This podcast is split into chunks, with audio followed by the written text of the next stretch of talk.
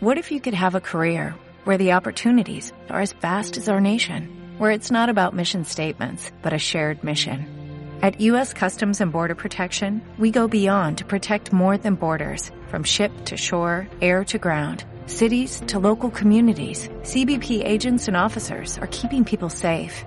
Join U.S. Customs and Border Protection and go beyond for something far greater than yourself. Learn more at cbp.gov/careers. Hola, yo soy Pau Cuenca. Yo soy Maleni Cortés. Y nosotras somos Cinefilas Club. En este nuestro episodio número 11, que está un poco retrasado, hablaremos de El Quinto Elemento. Recuerden, esta es una charla entre amigos, así que tómenlo con calma. ¡Comenzamos! Ok, como decíamos, hoy vamos a hablar de El Quinto Elemento, película icónica que marcó creo que nuestra infancia por verla en el Canal 5. ¿O no mal? Ay, sí. Los domingos como a las 7 de la noche. Exacto. Y ¿Quién de ley le quitaban un pedazo. ya pensabas que se quitaba el pedazo con tantos comerciales? No sabías si duraba más la película o duraba más los comerciales. Exacto. La fecha de estreno, que fue un 7 de mayo de 1997 en Estados Unidos y en México se estrenó un 23 de mayo de 1997. 23 años tiene esa película. Es increíble ver que creo que los millennials, amigos, aunque les cueste creerlo, sí, millennials somos nosotros, que ya estamos casi a los 30. No, creo que nos duele ver cuando una película ya tiene más de 20 años, o no sé tú qué sientes mal al ver una película que ya hayas visto en tu infancia cumplir más de 20 años. Sí, como que es cuando te cae el 20, ¿no? O sea, estás así recordando películas y de repente dices, ay, yo la vi cuando tenía 7 años y de repente es, ah, caray, pues ¿cuántos años tengo? Exacto, digo, hoy de hecho cumplen 25 años. Seven, la película donde sale Brad Pitt y Morgan Freeman. Yo también la vi y yo dije, no manches, también hoy cumple 26 años que se emitió por primera vez Friends. Creo que yo ya estoy ya para el geriátrico, amigos, ya. Siento que me va a dar como esa crisis de los 30, así que amigos, por favor, aguántenme. No me voy a comprar un carro o me voy a comprar como una moto, porque no me alcanza, amigos. Apenas me alcanza para mantenerme a mí, alimentarme. Pero bueno, esa es otra historia. Ahorita que volvimos a retomar la película, que la volvimos a ver, buscamos cosas interesantes. Bueno, yo encontré cosas que me quedé así como de, ah, caray, ¿por qué no le había puesto tanta atención? Que ya más adelante iremos platicando. Yo también ahorita que la, bueno, que la volvimos a ver para checarla, pues en mi mente no me había como metido en, en ese pex de cómo ven el futuro. O sea, era como los inicios del cyberpunk, que ya habíamos visto un Sí. poco con Blade Runner. En mi mente de Morris no, no me había percatado de tantos detallitos que te encuentras. Sí, con las vestimentas, o sea, con todo. O sea, el cyberpunk estaba ahí presente cañón. Era el cine futurista, ¿no? Era, incluso el quinto elemento es un, es cine de culto, es género de ciencia ficción. Exacto. Digo, si hacemos una lista o un top list de los noventas, de películas del noventas, el quinto elemento debe estar por default dentro de ellas. No importa el, el lugar en el que esté, pero debe estar integrado. Es como tú dices, una película de culto que marcó a muchísimas generaciones y marcó la carrera de Mila Jovovich. Digo, ya teníamos a un Bruce Willis, tenía su carrera hecha, Gary Oldman también, este, no me acuerdo ahorita a ver cómo se llama el actor que hacía a Ruby Roth, que se me acaba de ir el nombre, pero si no me equivoco, el papel de Myla era el segundo papel que tenía en el cine y de ahí despuntó. Ya la vemos con el cuarto contacto, ¿no? Se llama la película de OVNIs, con toda la saga de Resident Evil, que en lo personal lo único que la salva es Myla Jovovich, porque la historia está horrible, que se desvió totalmente de, de lo que es Resident Evil, que si quieren algún día hablaremos de eso, no soy tan gamer, pero ahí sí también me sé cosillas de Resident. Debo confesar no he visto las de Resident Evil. No lo sé, no me llama la atención. Pues para mi gusto no son tan buenas. Recuerdo la primera vez que vi la 1 fue en casa de, de uno de mis vecinos y te juro que me traumé con la parte donde está escapando, un- eh, no me acuerdo cómo se llama, que le caen todos los rayos, bueno, las que es como una trampa y la hacen cubitos así. Ahí esa, eh, esa escena me, me traumó, pero Digo, la verdad no son tan buenas, son para mí acción genérica. Digo, lo único que la salva es Myla Jovovich, pero bueno, esa es otra historia. Bueno, también lo que me llamó buena atención es que el director es francés, o sea, era una película totalmente francesa porque él tiene muy su estilo, ¿no? Exacto, yo también cuando vi eso dije, oye, ¿cómo puede ser una película Ajá. francesa así cuando estaba investigando? Dije, ¿cómo, cómo es, ¿cómo es que no me dormí? Lo siento, el cine francés a veces me da mucho sueño, pero recomiéndenme algunas y con gusto las veo.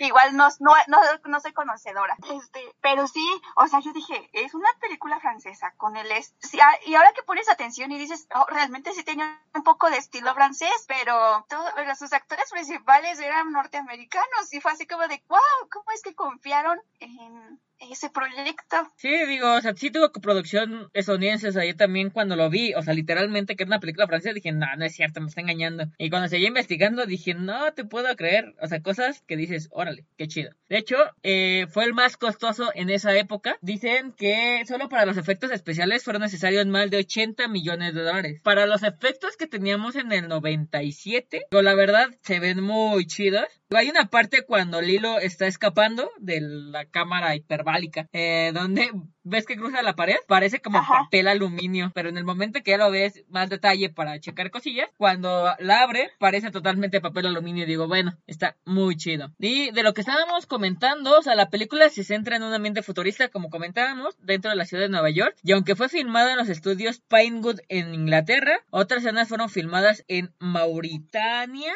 Además, la escena de la ópera fue grabada en el Royal Opera House de Covent Garden en Londres. esa escena de la, de la ópera es buenísima. ahora que la volví a ver, mi yo de niña no había valorado esa escena. No, es buenísima. O sea, yo siempre tengo como un sentimiento al momento de escucharla cantar a la diva. Es es lo que más recuerdo yo. Lo que recuerdo es la diva, a Ruby Rose, o sea, y las piedras al final con, o sea, y Mayla Jovich, pero al final, cuando ya se hace el, quinto elemento. Es lo que yo me acuerdo así de chica del quinto elemento. Dicen que el diseño de producción fue desarrollado por dos grandes autores de cómics franceses, Jean Giraud y Jean-Claude Meisseres. No sé si lo pronuncié bien. Se llaman que no pronuncio bien el inglés, pero lo hacemos el intento con el francés. y además comentan que el diseño de vestuario fue creado por el famoso diseñador de moda Jean-Paul Gaultier el diseño del vestuario también es, bueno, la, tan solo los trajes que trae este Ruby, ay, son todos de una... Todos. Es toda una diva, así. Cañón y le impregnó al, al personaje su esencia muy, muy chida. Creo que es la frescura de la película. Como que no puedes pensar en el quinto elemento sin pensar en Ruby. En, en Ruby Rose, sí, claro. Tuvo excelentes críticas la película y fue elegida para abrir el Festival de Cannes en el 97, imagínate y además, obviamente tuvo un éxito rotundo en taquilla y sin olvidar su nominación a los premios Oscar por mejor edición de sonido y su premio BAFTA por mejores efectos especiales. Fue un éxito financiero, ganando más de 263 millones en taquilla con un presupuesto de 90 millones. Siempre dicen que varían entre 80 y 100, pero hay un libro donde el director platica y casi siempre él menciona que es 90 millones como para dejarlo un poco más redondeado. Fue la película europea más cara jamás realizada. Y dicen que siguió siendo la película francesa más taquillera en la taquilla internacional hasta el lanzamiento de Untouchable en el 2011 en el que ves que es el chavo afroamericano que le ayuda al señor que está parapléjico. Ajá, entonces imagínate. Pues se hacen amigos, ¿no? Allá al final y todo eso.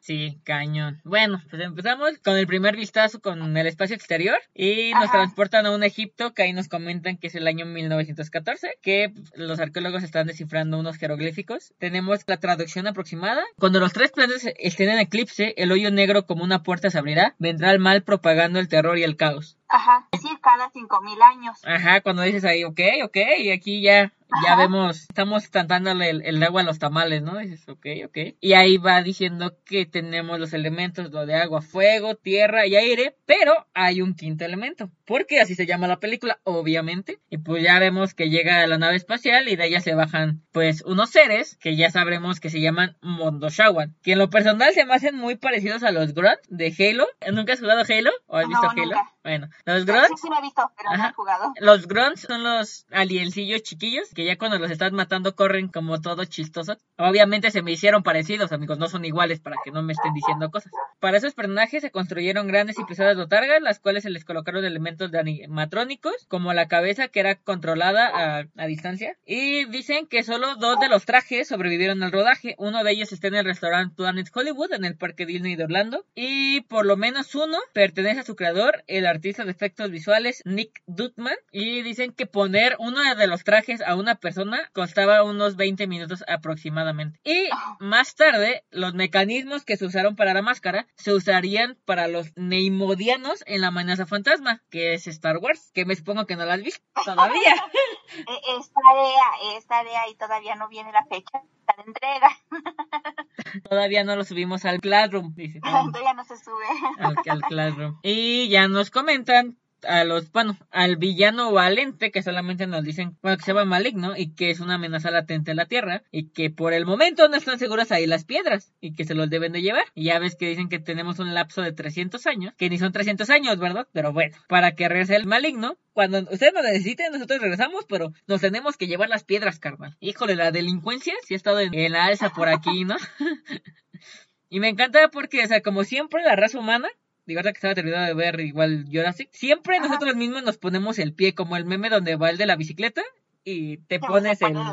Ajá. Así la raza humana cuando le dispara el compañero del arqueólogo, que ni siquiera sabe si está muerto, solamente lo durmieron y ya empieza así de, o sea, siempre aventándole cosas a lo que no conoces. O, o lo primero, sí, claro, vamos a tener más violencia cuando se ve que ellos no están violentándonos, pero sí, claro. Y pues ya ves que al momento de disparar se cierra. Y aparte cuando le dicen, ¿no? Así de, oye, ¿eres, son alemanes? Así de, neta, carnal, neta. Y dicen que la versión alemana, la pregunta obviamente no es si son alemanes, porque pues los van a cancelar, ¿verdad? Les preguntan, ¿son de la Tierra? Así de cámara.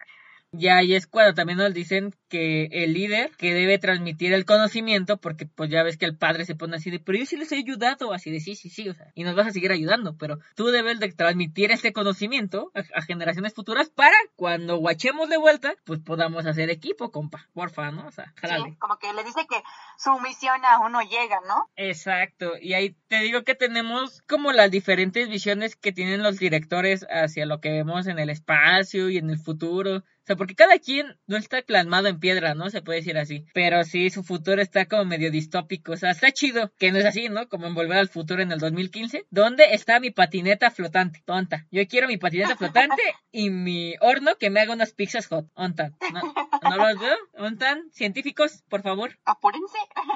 Pues de eso ya podemos ver a Nueva York, al centro de operaciones, ya en el año en el que estamos. Y conocemos al padre Vito Cornelius, que es Ian Holm, es Bilbo Bolson, o Ash, el androide Hyperdyne System 120A-2 en Alien. ¿No has visto Alien? No manches, mal. No. Mal, mal. No, no, Amigos, dígale algo mal, por favor.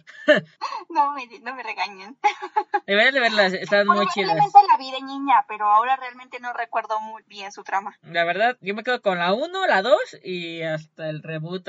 Bueno, no es reboot, son spin-off de Prometeo y demás. Pero sí, Ajá. la 1 y la 2 para mí son las chidas. Ya la 3, eh, y la 4 cuando sale esta Winona Ryder. Sí, también donde sale Winona tampoco me gusta. Bueno, es él y ya pues nos hacen, no sé si lo viste cuando se da la vuelta, en, en la villa trae el símbolo que trae Lilo, luego marcado, que trae los cuatro elementos, bueno, que se hace referencia al quinto elemento, lo trae en la hebilla. Y pues ya em- empezamos con el, pues que le está diciendo al presidente, ¿no? Que pues oye, donde hay vida hay muerte, carnal. Y cuando quieren dispararles, así de, en serio, el mal produce mal, como decimos, la violencia conduce a más violencia. Hay veces que cuando ya quitaste las otras opciones, pues obviamente ya tienes que usar esa, pero pues el mal produce mal. Entonces, vemos ahí el maligno, la representación de maligno, que es un planeta. Bueno, yo lo veo como un planeta, como un ente, que va, ves que dicen, no, es que no sabemos qué es. No, pues tú dispárale a ver qué hace. Así de, ¿en serio, carnal? O sea, le disparas y qué tal de tus municiones que la avientes te regresa con la misma fuerza o no sé, algo, pero no, somos lentos, amigos, somos lentos. Y ya por fin conocemos a nuestro señor Chiqui Baby Bruce Willis. ¿Cómo no? Ya por fin tenemos a Bruce Willis. Y lo- y luego, luego en su primera escena da ese impacto de hombre, hombre de acción. Exacto. Y todavía tiene pelo. Hasta el momento, amigos, Bruce Willis lo vemos todavía con un cabello. de pelo.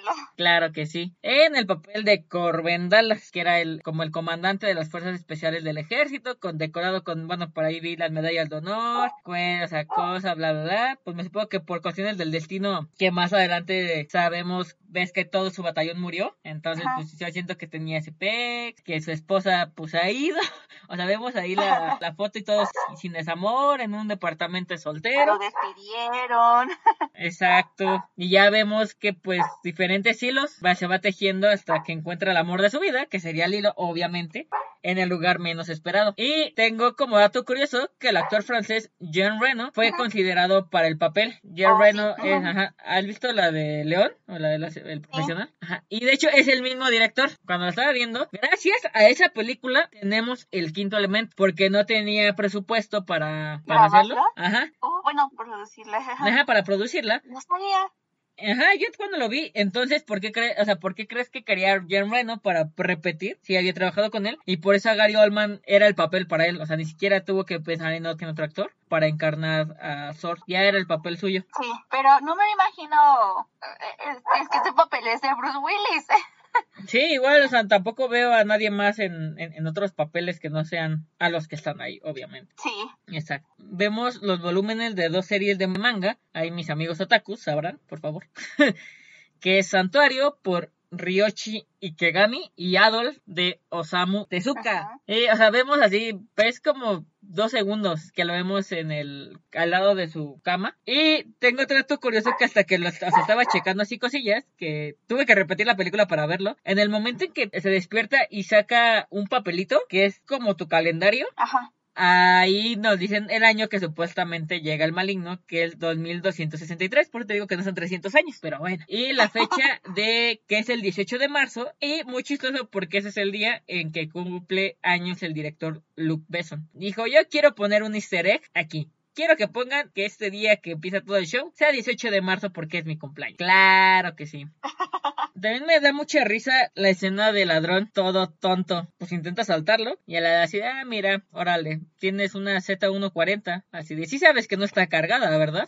Así, sí sabes que le debes de quitar el seguro. Y ya cuando empieza así de, se la quita y baja todo el arsenal. Así de, ¿en serio, hermano? ¿En serio quieres asaltarme a mí? Y así de, no, ya, ya, ya, me voy, carnal, ya. Pero es que, bueno, Bruce Willis, aparte de que, bueno, obviamente lo ves y no quieres asaltarlo, ¿no? Pero no es visiblemente un héroe que tú lo, ve, lo vieras y dijeras, oh, es un Superman. Pero más que nada, yo creo que porque no sabe artes marciales ni esas cosas, pero yo siento que es un héroe astuto que tiene sus victorias a través de su astucia. Exacto. Digo, jamás pensó que se fuera a encontrar con un militar que es como Bruce Willis, que Ajá. Creo que en ese tiempo, de esos noventas, como que nos aventaban ya así los héroes, ¿no? No como el típico héroe varonil o como... Ajá. Ajá, o gallardo, como los príncipes, algo así. Ujú. Ajá, o sea, como personas que ha pasado cosas en la vida, pero que aún así, pues, oye, no me dejo. Y adelante vemos al padre Cornelius que está explicando que el maligno solo le bastan 48 horas para adaptarse a la vida y que no le interesa el dinero o poder, sino exterminar todas las formas de vida. Así entiendan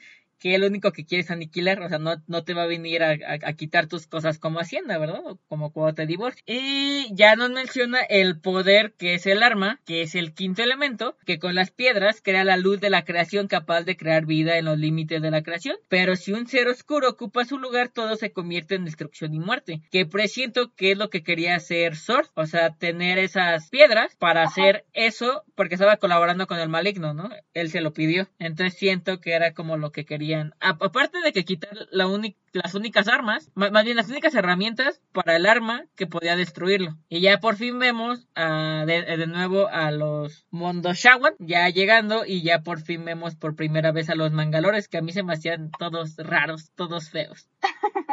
Sí, no, sea, te lo ponen como, ah, sí es feo, es malo, excelente, ponlo. Y dicen que para la creación de los mangalores, en un principio se tenía en mente que fueran de color azul, pero la idea fue desechada rápidamente. Para su elaboración se utilizaron máscaras las cuales también eran controladas por control remoto. Y el detalle es que la espalda quedaban todos los cables y las conexiones. Y le pusieron una especie de mochila para poder resolver el problema.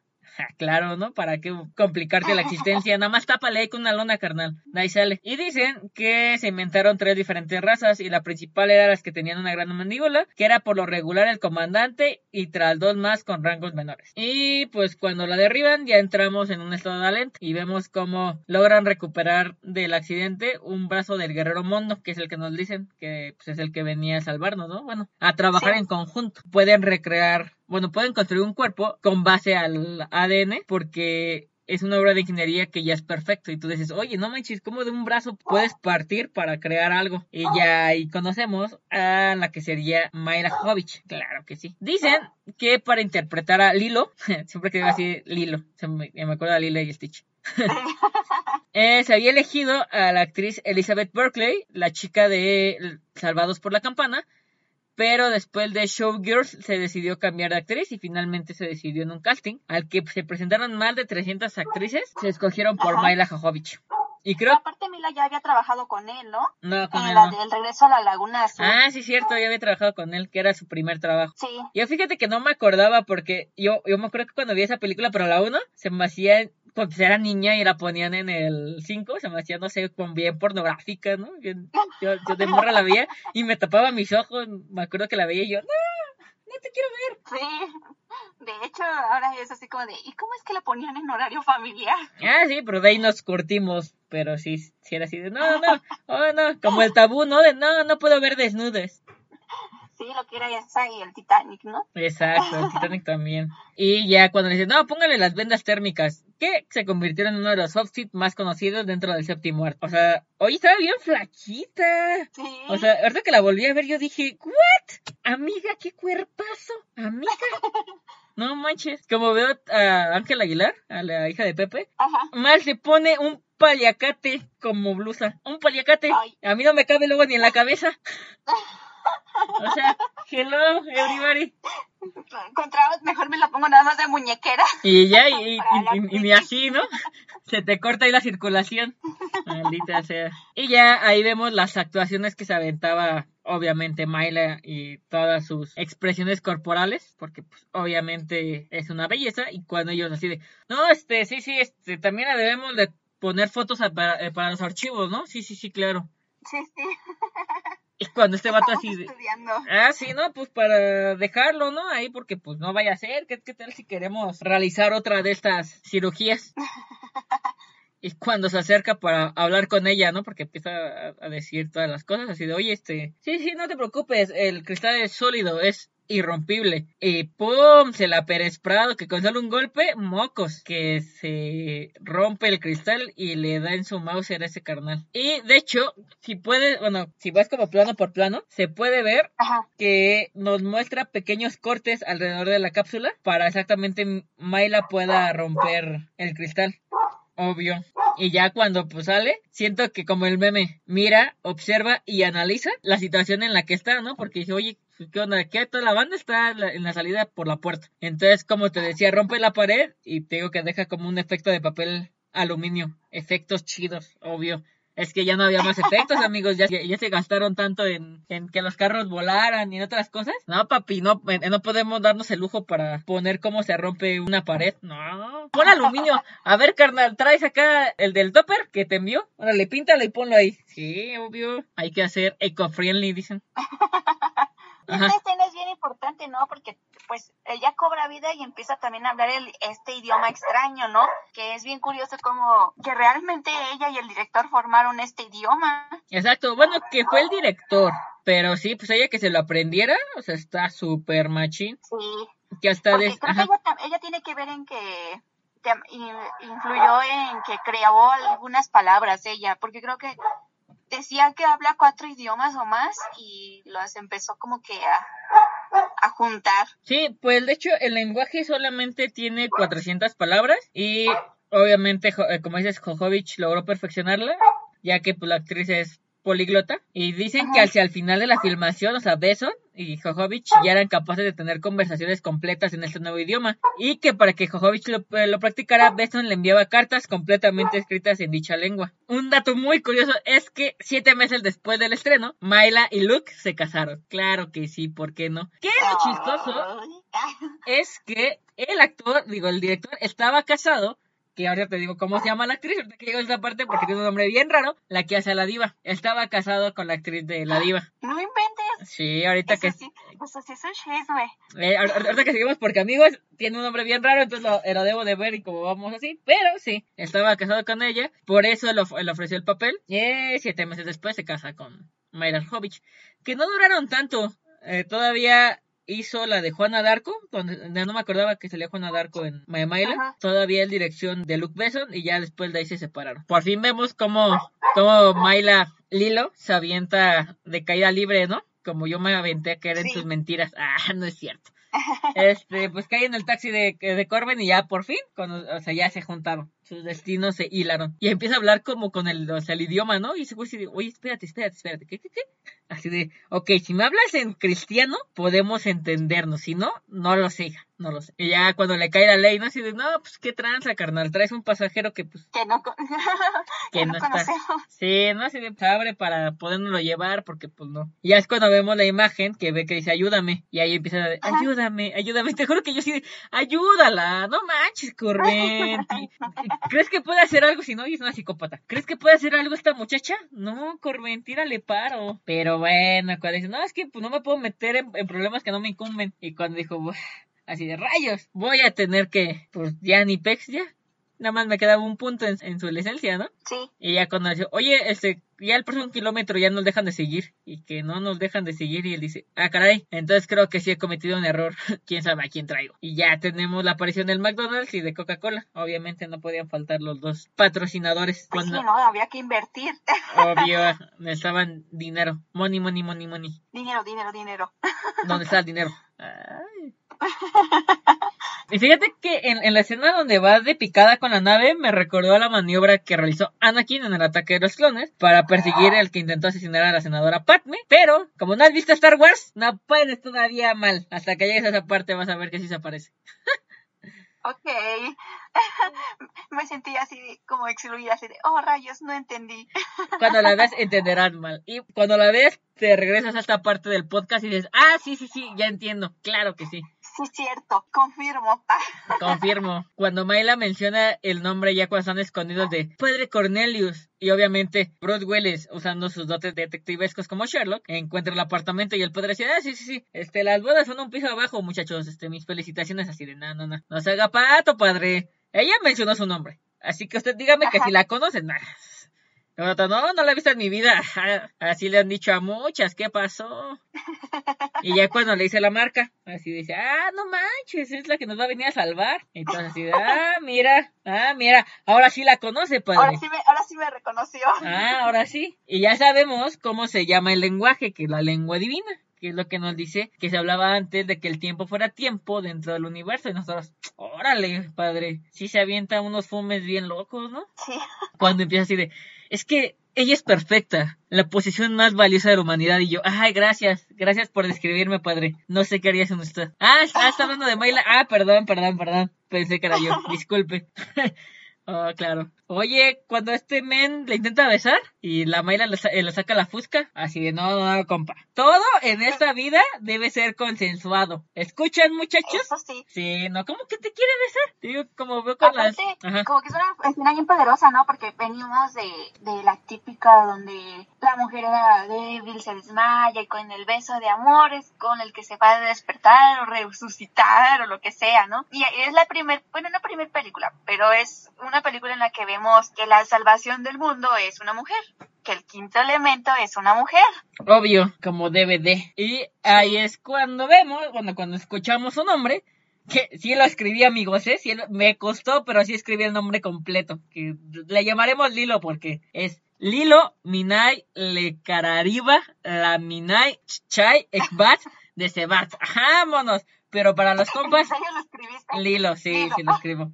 Ya, claro. La Lilo. Yo cuando dije Lilo es como abreviar su nombre, dije excelente. Dije, es tan largo como el de Daenerys o Aragorn del Señor de los Anillos. Qué bueno que nunca van a un Starbucks, amigos. No, no cabrían los vasos. No había vaso de cabida que para poner su nombre. Sí, sí lo escribí mal. ¿Por qué crees que lo tengo ahí? Y ya cuando llega el padre bien formado con el traje, dije, ay, así de no, es que ya llegó, obviamente ya llegó la salvadora, pues hay que poner nuestras mejores garras, ¿no? Así de padre, ¿y qué significa ectogama? Y el padre, nunca sin mi permiso. ¿Por qué? No, no, por nada, padre. Ya ves, compa, ya ves. Hay que ser consensuado todo. Y luego me encanta cómo la describe todo enamoradillo, ¿no? Este, Bruce, con dice, no, es que está bien guapa, así, güerita, así. azules, su piel es suave. Cabello naranja como la zanahoria, no, no sabes, es chulada, chulada de princesa, dice. Y ya vamos viendo del microondas, ¿no? O sea, se tomaban como las referencias de otras películas ahí porque es cuando hace el pollo como Pizza Hut y ya nos enteramos que las piedras fueron robadas y así de, ah, ah, sí, órale, y pues, ¿qué? ¿Dónde está o qué? Y pues ahí es cuando van pasando que el, el escenas paralelas, ¿no? Con este Sword, que es cuando está diciendo, no, es que las piedras fueron robadas y ya va diciendo que despidiera de una compañía pequeña, que es cuando le toca hacer a Corbin despedido de la compañía de taxis. Y solamente ella sabe que era un hombre que, que cojeaba y que se dedicaba a las artes. Y volvemos a ver a Zor. Está traficando armas. Que le dice que el ZF-1 no lo detecta el rayo X. Que un disparo puede. O sea, donde cae el disparo, las otras repeticiones van al lugar. Que, que viene el blanco. O sea, Trae lanzador de flechas con punta venenosa, lanzador de llamas, de red, de cubos de hielo. Y yo dije, oye, ni una navaja se tiene tantos beneficios, amigos, no manchen. Dije, ¿por qué no tenemos de esas? ¿Tienen de todo? Morocho. y ya cuando ve que el portafolio no trae las piedras, y dice, no, papi, o sea, sin piedras no hay armas, porque hicimos un track. Y ya ves que se enojan, ¿no? Y dice, ¿qué, qué, qué, qué? Y ya vemos en, con Lilo que dicen que se tienen que, eh, que encontrar con el que tiene las piedras en el planeta Flotor. Y estaba viendo de cuando pues, ya ves que le empieza a llevar cosas, lente, el maquillador. Yo cuando lo vi dije, órale, está bien chido. En los datos curiosos, tiene el logo de Chanel. O sea, Chanel también estuvo presente en la película. Oye, esa yo no me percaté de eso. Creo que cuando terminemos me voy a regresar a esa escena. O sea, lo tengo que comentar porque qué chido. Digo, yo no me maquillo tanto, amigos. Yo nada más me pongo rímel y a veces delineado, pero digo, ah, o sea, que te lo pongas y ya, salgas maquillada. Oh, pues, está toda madre. Pero cuando vi viendo así los datos curiosos, vi que el de marca Chanel, y no ves que esta Mayla eh, es modelo, bueno, empezó su carrera siendo modelo y ha trabajado con la marca numerosas ocasiones. Yo dije, órale, qué buen guiño, o sea, tanto para ella. Y ya cuando conocemos por fin bien bien, o sea, quién es Sorg, cuando le dice, sí, mi nombre es Jean-Baptiste Emmanuel Sorg. Y yo dije, Jean-Baptiste, Jean-Baptiste. Dije, ah, ese era el mismo nombre del, eh, del protagonista del perfume. ¿Sí has visto? La que el men que mata a las pelirrojas. A la chica, Y así se llama Jean-Baptiste Grenoble. Entonces yo dije, órale. Y eso porque acababa de leer el libro, que en mi historia que lo, lo cambié, luego lo vendí, porque no había leído y, y, me quedó el nombre y yo dije, ah, mira qué chistoso. Y dicen que Gary Oldman se basó en el ex candidato presidencial y ultraconservador Ross Perot y en Box Bunny para hacer el papel. ¿En Box Bunny? En Box Bunny, sí. No sé, Gary Oldman tiene, es muy raro. Raro. Pero bueno, cada quien cuando está con el padre, ¿no? Que empieza como para humillarlo con toda la tecnología y demás, cuando se está ahogando, ¿no? Con la cereza. Y cuando le dice al padre, su imperio parece derrumbarse con tan solo una pequeña cereza. Y así como decíamos, podemos ver que aunque la tecnología nos haga la vida más sencilla, aún así existen pequeños agujeros en los que necesitamos contacto humano. Que, pues, creo que también hay, es trama de muchas películas, ¿no? Con la inteligencia artificial, digo, aunque tengas demasiada tecnología, nunca va a estar de más tener a otro humano, bueno, a otra persona quien te ayude. Digo, eso va a ser siempre, pero bueno. Mencionan ahí en, en la del presidente que ya pudieron contactar con los Mondoshawa y que les confiesan que nunca confiaron en la raza humana y ya dicen que confiaron en la diva Plava Laguna, que dicen que el nombre es una composición de dos palabras de origen serbio, Plava que significa azul y Laguna cuyo significado es igual que en español, así que si traducimos literalmente es Laguna Azul. Dile dónde participó Baila Jojovic, ¿no? y aquí tengo que se llama Mai Wen. No tengo el nombre completo, pero es Mai Wen, la actriz que hace a la diva.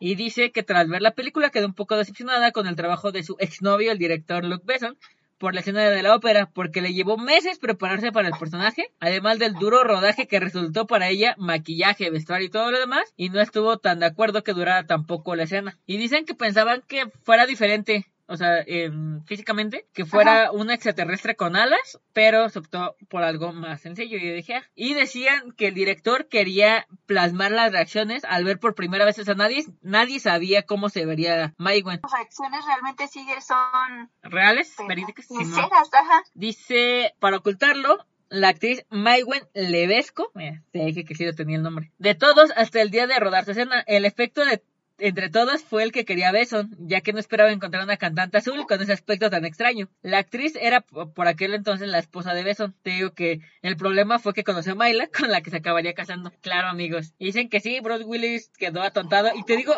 cuando la volví a ver, yo dije, oye, no manches, Imagínate tener todo ese maquillaje. Qué trabajo poner todos los prosteicos o no sé cómo se llaman. Las cosas esas que le ponen para de los maquillajes. Ajá, esas cosas. Yo dije, oye, imagínate el calor. Rodar, y, obviamente no sale la primera, amigos. No sé cuántas tomas debió de haber hecho Luke que le gustara. Yo dije, órale, órale. Pues es como lo hemos dicho anteriores veces, ¿no?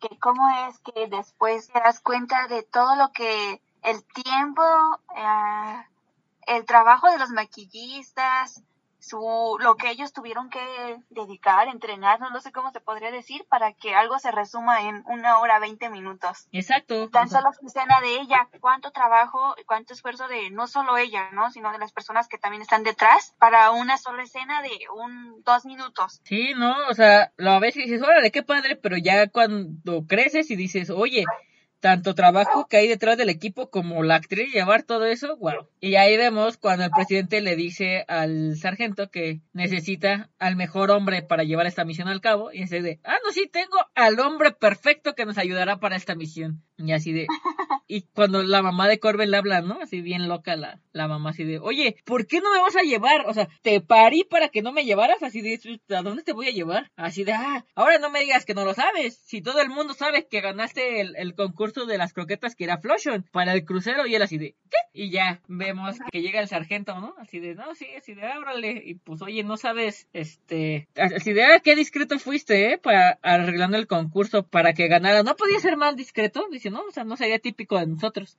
Y cuando le mencionan, sí, sí, claro, pero debe de ir acompañado y la mayor Heidelberg se hará pasar por tu esposa. Y él así de... No.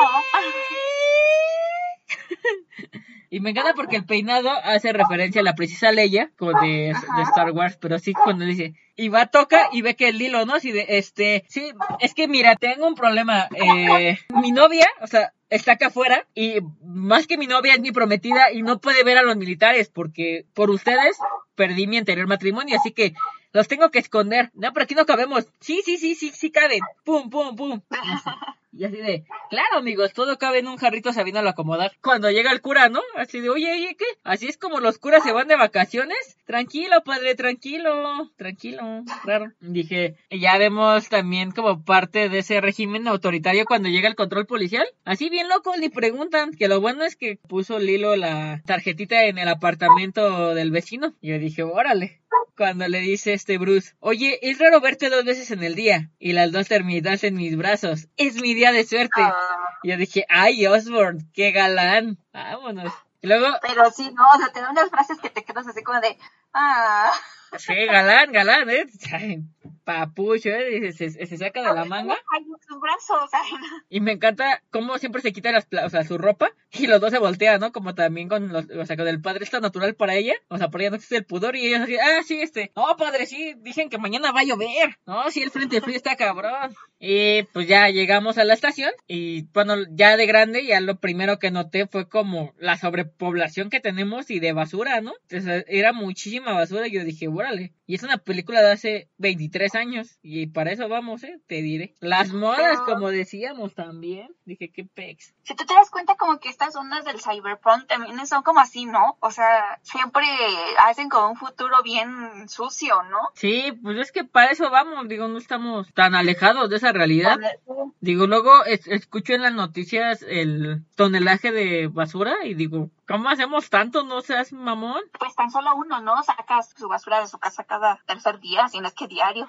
Sí, ya sé, y hacemos un buen. Pero bueno, intentamos ya bajarla a eso. Llegan y todos son Corbin. Así llega él, el, el chico, ¿no? El que le ayuda al padre. Así de, ah, qué bueno, hermano, que aquí estoy. Y la morra, sí, mi tarjeta, pasaporte, mira, aquí, esposa de Corbin. Dice, ok.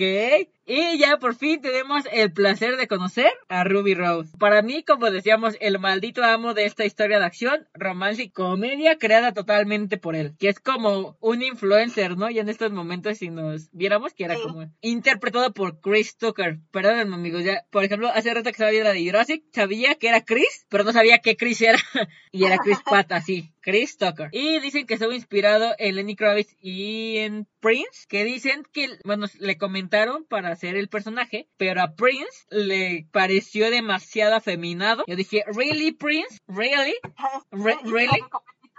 No, y, y todo su vestuario, pero bueno, agradecemos. Creo que si lo hubiera hecho Prince, no le hubiera dado el tono de comedia de Chris Tucker. Entonces agradecemos no lo haya aceptado. Entonces, pero me encanta el. Es otro personaje con el que dices, este era para él. Exacto, me encanta el de. Hey, chicos, tiemblen conmigo de las 5 hasta las 7 con Ruby Road. Dije eso. Ese debería ser nuestro lema. Deberíamos tener esa seguridad. Claro, como Ruby Road, para vestirnos así también. Siento que, eh, o sea, ese man, como decíamos, es como el epítome de la celebridad en mal estado o en decadencia. O sea, obviamente es como excéntrico y extrovertido, pero, o sea, siempre debe andar como bien prendido, ¿no? Como decíamos, o sea, es un influencer, pero me encanta también la cantidad de fans y las mujeres, ¿no? Que se vuelven locas por él. O sea, aunque tenemos que en ese tiempo, o sea, tenemos que es un estereotipo que es afeminado, o sea, claro que no solamente es parte de su ser, es como su personaje. Me encanta la frase, es, es que tiene que ser muy verde. Y cuando Bruce así de, Es el verde, carnal. O sea, ¿por qué estoy aquí? Y dice que Chris Tucker casi se arrepiente de interpretar a Ruby Rose por un comentario de Bruce Willis en el primer día de rodaje. Dice, miró mi atuendo y me dijo, ¿sabes que esto podría arruinar tu carrera? Entonces Luke Besson gritó acción antes de que tuviera oportunidad de renunciar y está muy contento de haberlo hecho. Sí, o sea, yo creo que sí, hay papeles que arruinan las carreras de algunos actores, pero esta sin duda no se la arruinó. Es que tengo que, siento que era como, o sea, como decían, como el vestuario y tener eso de, ah, sí, es que te ves afeminado. Pues claro que no. No, aparte, pues estamos hablando de una película futurista, ¿no? Donde incluso la sexualidad no es así como. Digo, como, ajá, como debe de ser. Una representación de. digo, no me voy a meter como en pelear de eso, pero, o sea, digo, la ropa no tiene género, o sea, me hace como muy tonto. Pero bueno, amigos, en, en ese tiempo siguen. Digo, vamos a salir un poquito de la película y te voy a contar. Vi una nota donde, si me, o sea, si a mí me gusta la playera, no me importa si sea de pues, del departamento de mujer o departamento de hombre, ¿no? a mí me gusta y si me queda bien, pues está chido. Y vi, ya, ya ves que ahorita está de moda cancelar a todo el mundo. Y leí hace como un año una nota donde decía que un papá que se había quejado, como de tiendas así como tipo CNA o Walmart, madre de edad, porque salió la película de Star Wars, la de, creo que era Los últimos Jedi, y comentó que solamente había playera de niños en el departamento de niños y que su hija quería una y no había en el departamento de niñas. O sea, que qué horrible persona de no incluir playeras de niñas de Star Wars en el departamento de niñas. Y yo, agarra una playera del departamento de niños, es igual. O sea, es lo que digo, se cancelan a todo el mundo por cualquier cosa, pero bueno. Y, es, o sea, es igual aquí. O sea, si lo vio así, el show era o sea, excéntrico, así se puede decir cualquiera, ¿no? O sea, ¿por qué debe de ser como afeminado? Pero, bueno. Y tenían... De hecho, en la película lo vemos como todo un galanazo, ¿no? Ah, claro. loca las mujeres. Creo que para mí es como el personaje, pues es su manera de vestir, o sea, sin género. Pero, bueno, bueno. Pero me encantan todas las frases que dicen, así de, hey, congelen esas rodillas, chiquillas. Y yo dije, ah, y cuando le dice, como decíamos, del empoderamiento, que Lilo le, le dice a Bruce, yo quinto elemento, ser supremo, yo protegerte a ti, dije, ah, ma, mona, vámonos, hermana.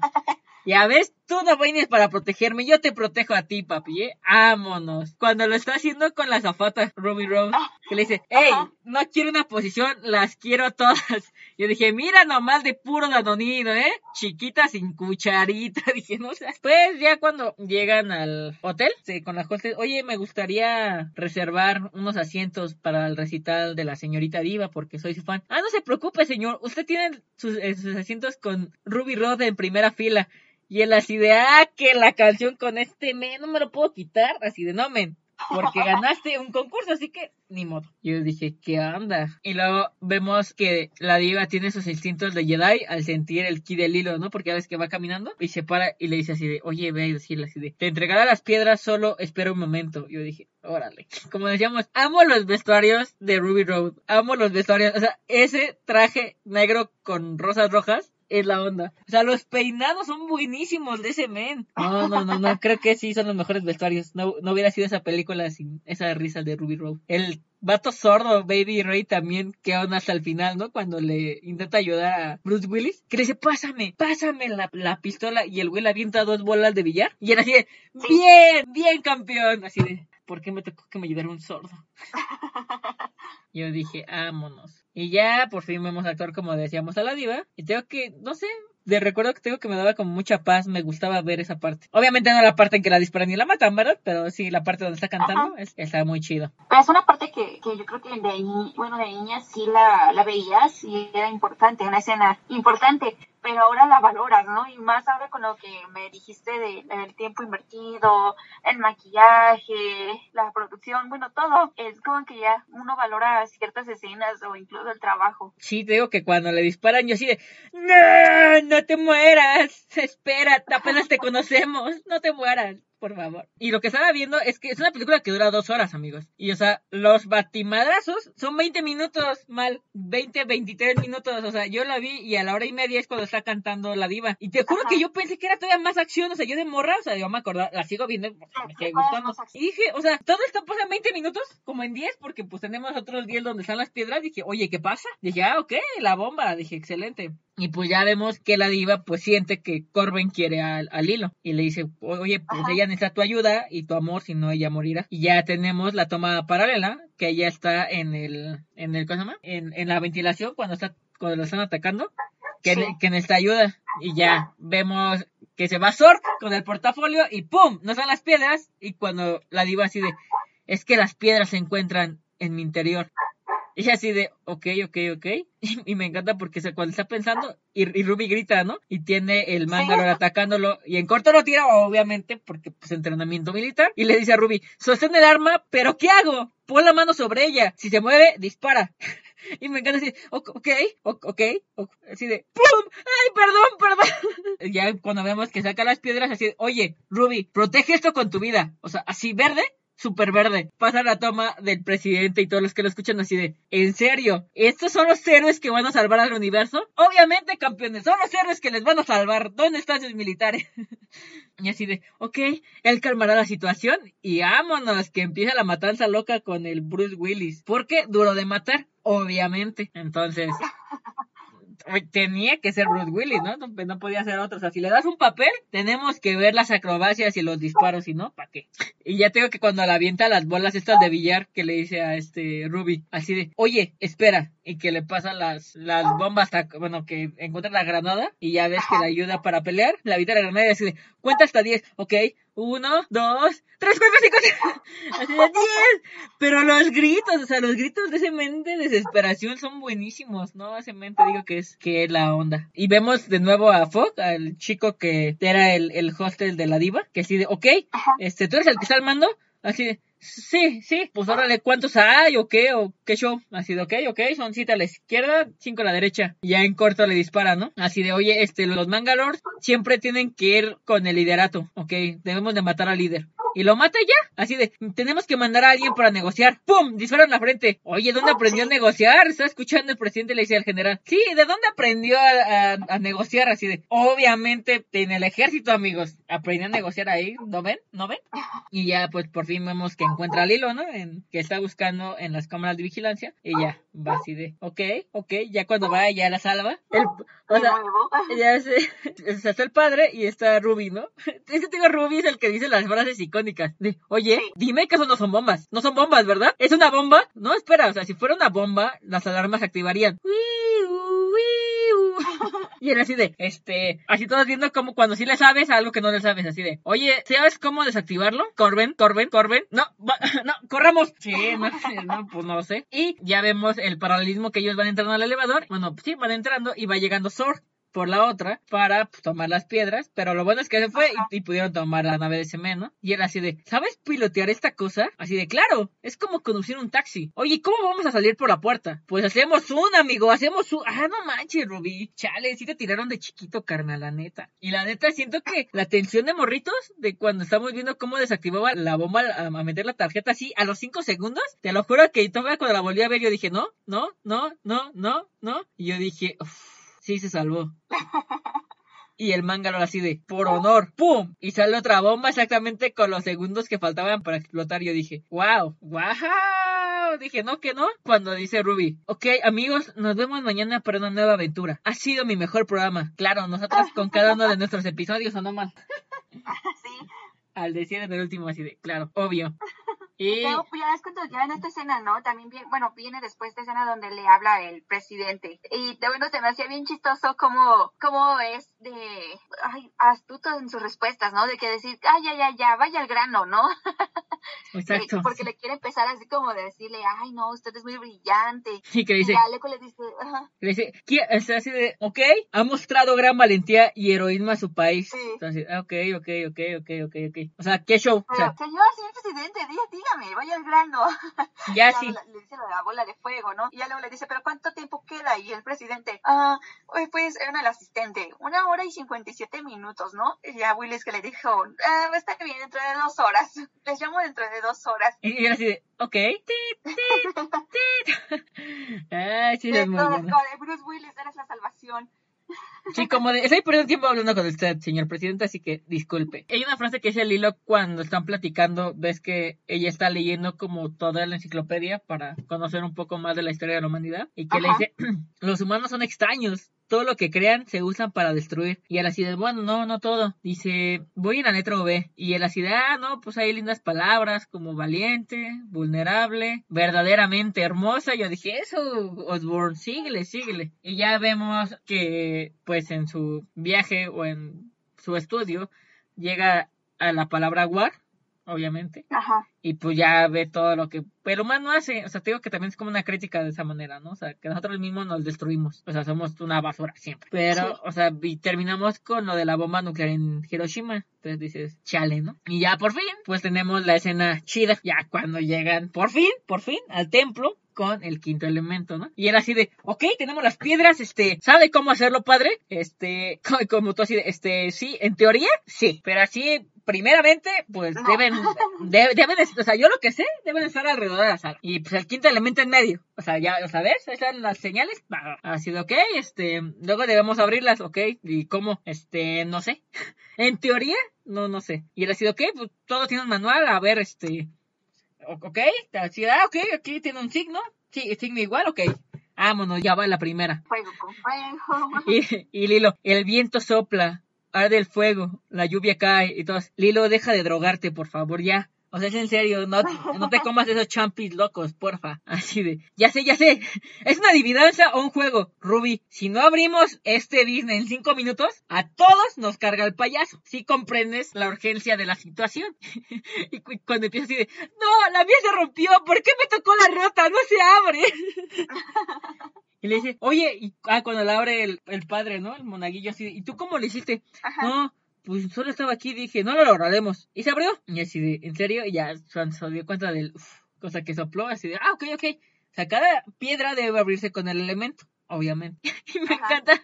Es que digo que Ruby es la onda. No tengo fuego. Bueno, no tengo fósforos. ¿Por qué dejé de fumar? Padre, ¿usted fuma? Así de, uy, cálmate. Y creo que todos estuvimos como tensos, ¿no? Al, al momento que prendiera el fósforo, que todos, ¡no respiren! ¿Puedo hacerlo? Y ya creo que tengo que todos estábamos así ya. Estaba cargando el payaso, ¿no? Así de, ok, sí se abría.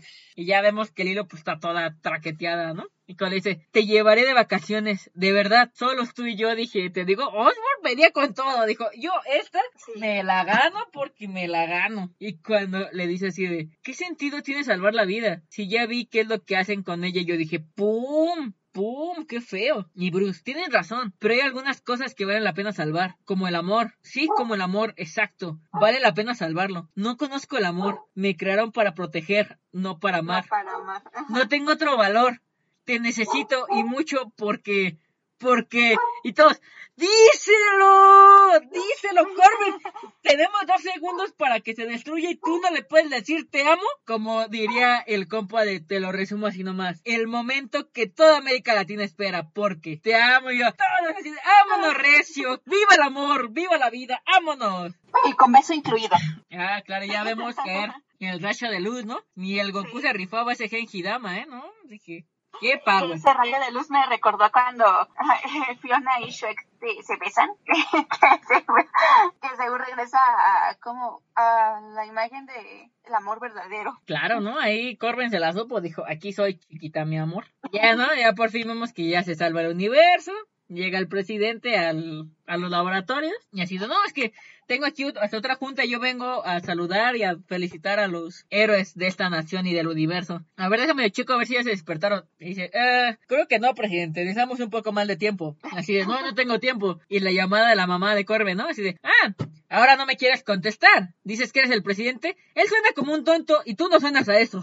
Y era así de, ok, señora, ¿qué onda? Y ya ahora sí, tenemos un fondo de música super rockera, de chaborrucos, obviamente. Y vámonos, que los vemos que están haciendo ahí el sin respeto, ¿no? Ahí dije, vámonos, el, que el cachombo ahí. Pues como conclusión, siento que es un film que conjuga perfectamente el drama y la comedia, pues en el ambiente futurista que siempre, o sea, decimos, con personajes, o sea, inolvidables, buena música y efectos muy chidos. Y como comentábamos, que ya forma parte de los films icónicos de los 90 y un claro referente al cyberpunk. Yo creo que también es una de esas películas que debes ver antes de morir.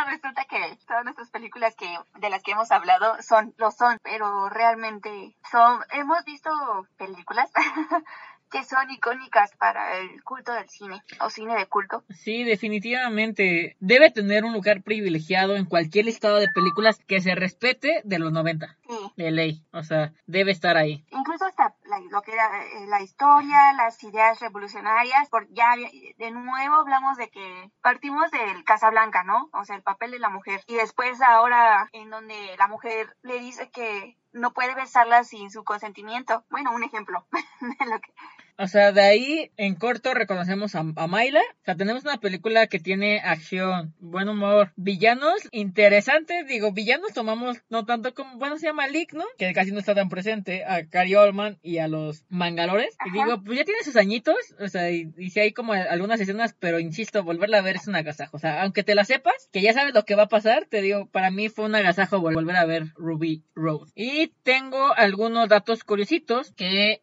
el director del film, Luke Besson, escribió el guion durante su adolescencia, en los años 60. Lo que hizo básicamente fue coger los cuatro elementos que conocemos, que son tierra, agua, viento y fuego, y añadir un quinto. Dicen que ese concepto no era nuevo, ya que en el pasado se había pensado en ello, y una de las teorías más famosas fue la de Platón, y el director no supo esto hasta que su padre le llevó un libro de Platón y le dijo que su película estaba en algún modo basada en este filósofo griego, y Besson leyó el libro y quedó sorprendido de las semejanzas de lo que había escrito y su película. De hecho, solía escribir de niño como método para escapar de la realidad dice que él lo que planteaba del futuro es que no tenía que ser frío o oscuro, puede ser el contrario muy, muy divertido. Dicen que el guion original tenía más de 400 páginas y que la película habría durado más de 3 horas, así que se redujo a la mitad. Entonces, como decíamos, o sea, eso nos da una idea del cariño y de la dedicación que el director le puso a su obra. O sea, muchísimas horas de, de trabajo para, tengo que, que con eso pues pueden haber sido una trilogía, ¿no? Y qué bueno, qué bueno que la dejaron así porque no me la imagino como trilogía, siento que así está, está chido. Dice que, o sea, se siente frustrado al no haber podido haber hecho la película con los efectos modernos ahorita que tenemos con las pantallas azules o verdes y no lleva tanto tiempo. Que el director eh, y guionista francés es uno de los directores más internacionales que tiene ese país y con Quinto Elemento sí que saltó a la fama. La película fue un gran éxito en taquilla y ya mira aquí está lo que te decía. Eh, toda una proeza para la época cuando Luke Besson empezó con el proyecto del Quinto Elemento tenía varios proyectos en mente. Para hacer esta película de ciencia ficción necesitaba un presupuesto grande el cual no tenía en ese momento como en ese momento no tenía suficiente prestigio para que le financiaran la película tan cara, decidió que se enfocaría a otro proyecto, que era el profesional O León, que contaba con participaciones de John Reno, la joven Natalie Portman y Gary Oldman. Y con el éxito del film fue lo que pudo hacer que se hiciera el quinto elemento. De hecho, él también es bueno, director de Valerian y la ciudad de los mil planetas. ¿No la has visto? ¿Eh? ¿Valerian? ¿Te gustó? Está interesante, ¿no? O sea, está palomera. Está palomera. Digo, si tienes un amiguito, está padre ver los diferentes aliens. Sí, definitivamente. Algo muy chistoso que vi es que Corben y Zorg nunca se encuentran. En toda la película nunca se encuentran. O sea, ya cuando la vi, dije, sí, cierto, qué chistoso. O sea, no había visto en una película que un villano y un héroe no se encontraran. Exacto, y dije, órale, qué tampoco lo había pensado. Dicen también que otro actor que estaba considerado para hacer el papel de Bruce Willis era Mel Gibson, pero se bajó del papel y pensó en Willis, pero dijo que pues como no tenía tanto presupuesto, pues tenía que conformarse con un actor más barato, obvio. Y Bruce le dijo que si le gustaba el guion, encontraría una manera de hacer que consiguieran el dinero y pues se logró la misión. Estaba viendo también que las figuras geométricas están en todas partes del film, desde el logo circular de Zorg, los rectángulos que siempre rodean a Corbin y hasta triángulos que van desde las pirámides hasta la forma de las piedras usadas para el ritual. Y creo que esas piedras también son como súper icónicas del mundo del cine. Digo, no creo que haya nadie que no sepa qué son. O son muy pocas personas. Y digo más por el, pues la neta, por el Canal 5. La neta. Canal 5. Gracias. Gracias por esto. Ah, mira, aquí está el otro. El, el papel que hace el actor Chris Tucker no era para él en, el, en un principio. Besson había pensado en un principio en Mel Gibson, Julia Roberts y Price para este personaje. Finalmente se decidió por Prince y se entrevistó con él en París. En esta reunión le enseñó los diseños de ropa que llevaría la película y le dijo Prince que el vestuario le parecía demasiado afeminado. Y finalmente el rodaje de la película se retrasó por los problemas comentados antes. Yo dije, órale. Pero, pero sí, hola, dijimos. Sí, así, pero ¿qué horas traes, carnal? Pero bueno. De hecho, también dicen que Myla no era muy buena en las escenas de peleas en acción. Hasta Resident Evil, que fue donde pues ya saben las artes marciales y demás. Y dice que para dar patadas no podía levantar la pierna. Y hicieron un truco, o sea, una pierna falsa justo debajo de la toma de la cámara. Y así se veía que la actriz daba la patada y el operador la movía la pierna como si ella la estuviera dando. Yo dije, órale. Dije, qué Algo por fin que no puede hacer. Yo tampoco, pero... Sí, ¿no? Pero bueno, ahí estamos. Ah, también decían que el quinto elemento se, no se salvó de estar involucrado en un pequeño escándalo por cuenta de una acusación de plagio. Aunque Luke Besson aseguró haber escrito el guion del quinto elemento durante su año de universidad, el filme fue acusado de plagio ante los tribunales y los denunciantes fueron los escritores Moebius y Alejandro Jorodowski, creadores del cómic El Incal, que según ellos había sido una copia de la película. Según ellos. La canción que canta Diva Plava Laguna es Il Dolce Suono espero que así se pronuncie, un área de la ópera Lucía de Lammermoor y dice que se trata de una de las áreas más difíciles por su duración y arpegios tan bruscos. La soprano Imba Mula que dobla a la actriz Mainwe para la canción dijo que era humanamente imposible cantar la partitura que le dio el compositor Eric Sierra. Al final grabaron notas aisladas que luego introducían digitalmente con la canción, proceso que se nota en algunas partes de la misma y sin embargo en 2017 la cantante kazaja Dimash Kudaibergen fue capaz de cantar en un concierto de Bastau completa y únicamente usando su prodigiosa capacidad vocal y demostrando que sí es posible interpretarla entera. Como comentaba que Luke Besson como decía que estaba harto de esos futuros oscuros como vemos en Blade Runner, o sea es el primero que se me viene a la mente porque es como súper oscuro, súper tétrico. Dice que insistió en filmar la mayor parte de las escenas de acción a plena luz ya que estaba harta de películas de ciencia ficción con estrechos y oscuros y planetas mal iluminados y quería un tono más alegre y alocado. Según él, quería diseñar el futuro que no es lúgubre y peligroso, sino divertido. También... Pues tan solo ya lo vemos con los vestuarios de Ruby, ¿no? O sea, no son vestuarios... Sí, tan apagados. Tengo también, vi que existe una novela del quinto elemento, el cual fue publicada siete días antes de la película. La descargué, amigos, no la leí, discúlpenme, la descargué, ahí la tengo. Y también para nuestros amigos gamer, tengo que sacaron dos jueguitos, dos videojuegos, que para la PlayStation 1 y otro para el PlayStation 2, que uno era igualito que la película, eh, podías jugar con Lilo y con Corbin. La verdad, de eso sí no me acuerdo. Me acuerdo el, juego de carrera que se llama New York Race, pero del otro no me acuerdo. Y ya, creo que son todos los que vi. Y la neta, pues está ¿Qué más podemos decir de esa película que no se haya dicho, amigos? En nuestros corazones y en muchas generaciones con el Canal 5, como decimos. creo que ya es todo por hoy. Bueno amigos, esto sería todo. Bueno, hemos estado platicando, en, como han escuchado en varios episodios, vamos a tener nuestro primer giveaway. Platícales mal un poco de eso. De nuestra dinámica. Exacto. Bueno, el siguiente capítulo hablaremos de chicas pesadas. Así que aquí viene lo divertido. No, no es tan divertido. claro que es divertido. Porque ustedes, amigos, si se quieren ganar un paquete que en estos días les pondremos que será de películas, póster y demás. Tendrán que recrear un meme o alguna frase icónica de chicas pesadas con ustedes y subir una foto a nuestra publicación. Publicación que será especial del giveaway. Entonces ahí ustedes ponen sus comentarios. En los comentarios ponen la foto, por favor. y compártanla para que sus amigos les den like. El que tenga más like va a ganar este paquete que en unos días que lo subiremos. Estén atentos a nuestras redes sociales, que es Instagram y es Facebook, que es Cinefilas Club. Así como nos encuentran en Spotify, así nos encuentran en todas nuestras redes sociales. Entonces, hablaremos de Men Girl, el capítulo 12. Es película icónica que volvió al catálogo de Netflix, se lo agradecemos, así que la podremos disfrutar otra vez, como siempre. Ese cuarteto de chicas pesadas es inolvidable. ya saben, participen por favor. los regalos también padres. Exacto, y es se los damos de todo corazón. Entonces, sí, lo hacemos para divertirnos un poco y ahora que estamos todavía en confinamiento, pues sacar toda esa creatividad que uno tiene. Y qué mejor que ganarse algo en el proceso. Entonces, amigos, creo que sería todo por este capítulo. Disculpen por, ya saben que si no tenemos algún inconveniente no es nuestro programa, pero aquí seguimos con toda la actitud del mundo. Ya saben, esto es una charla entre amigos, así que tómenlo con calma. Hasta luego. ¿No te encantaría tener 100 dólares extra en tu bolsillo?